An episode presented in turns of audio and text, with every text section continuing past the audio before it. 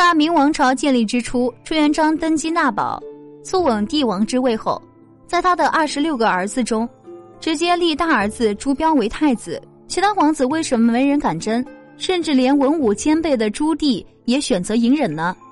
一，朱标并非软弱之人，而是个狠人。朱标生于朱元璋攻打南京期间，自打他出生开始，直至洪武二十五年去世。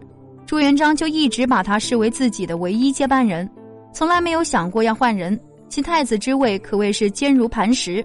朱标的能力和他的手腕完全配得上太子之位。洪武十年，朱元璋下旨意明言，朝中正式掀起太子处分，然后奏文，非常的大胆的给朱标放权。在朱标以太子身份主持政务期间，正好是明朝四大案的集中爆发期，除了蓝玉案外，其余的三大案。朱标都有亲自过手，他除了因为受孙子牵连进胡惟庸案的老师宋濂向朱元璋求过情外，在史料当中看不出朱标与朱元璋在大政方针上有过明确的对立。如果他支持朱元璋，说明他是个狠人；如果他不支持朱元璋，而朱元璋又依然对他信任，说明他的心理承受能力、抗压能力极高，是个城府很深的狠人。这种人当太子，朱棣那帮人岂敢造次？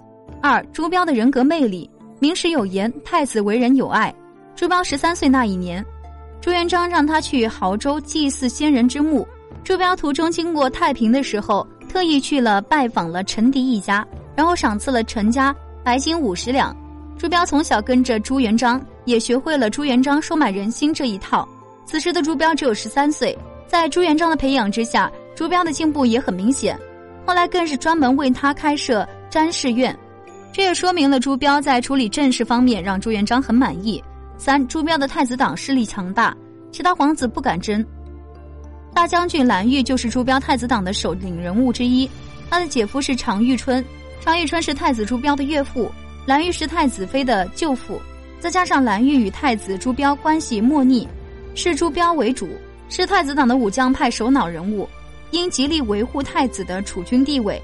与早已集聚皇位的燕王交恶，并且蓝玉有胆有谋，勇敢善战，屡立战功，于补洱海中大破北元，基本摧毁其直官体系而名震天下。